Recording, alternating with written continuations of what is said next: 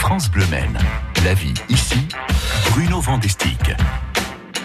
Et on s'intéresse au, au, travail. Avec vous, Bruno Vandestick, ces solutions travail, comme chaque matin à 8h19. Comment financer sa reconversion professionnelle lorsque l'on est salarié? C'est la question ce matin. Bonjour Bruno. Bonjour Mathieu Doucet. C'est vrai que c'est une question très importante. Parlons-en ce matin avec euh, Johan Gagneux et euh, Cynthia Chanteloup de Transition Pro. Bonjour, bienvenue à tous les deux.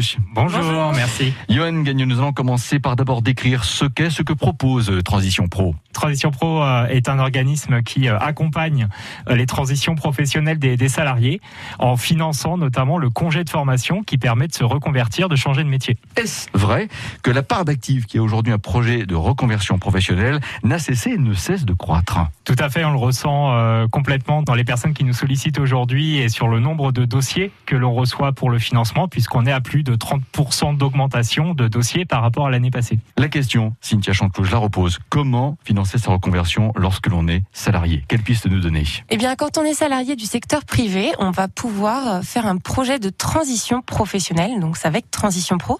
Ça permet de partir en congé formation.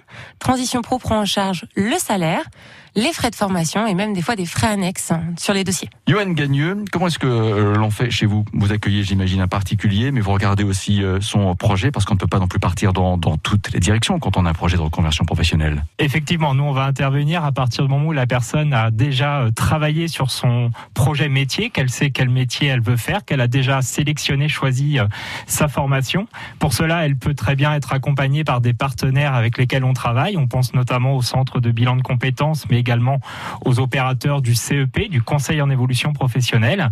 Dès que ce travail-là a été fait, la personne vient nous voir pour la mise en œuvre de son projet de, transition euh, via la demande de congé. Cynthia Chanteloup, comment se rapprocher de Transition Pro en Sarthe? Pour nous rencontrer, actuellement, c'est vrai qu'on privilégie euh, la distance, mais en temps normal, on a des euh, partenariats euh, sur toute la Sarthe avec les communautés de communes, par exemple, et vous allez pouvoir me retrouver dans des permanences un peu partout en Sarthe.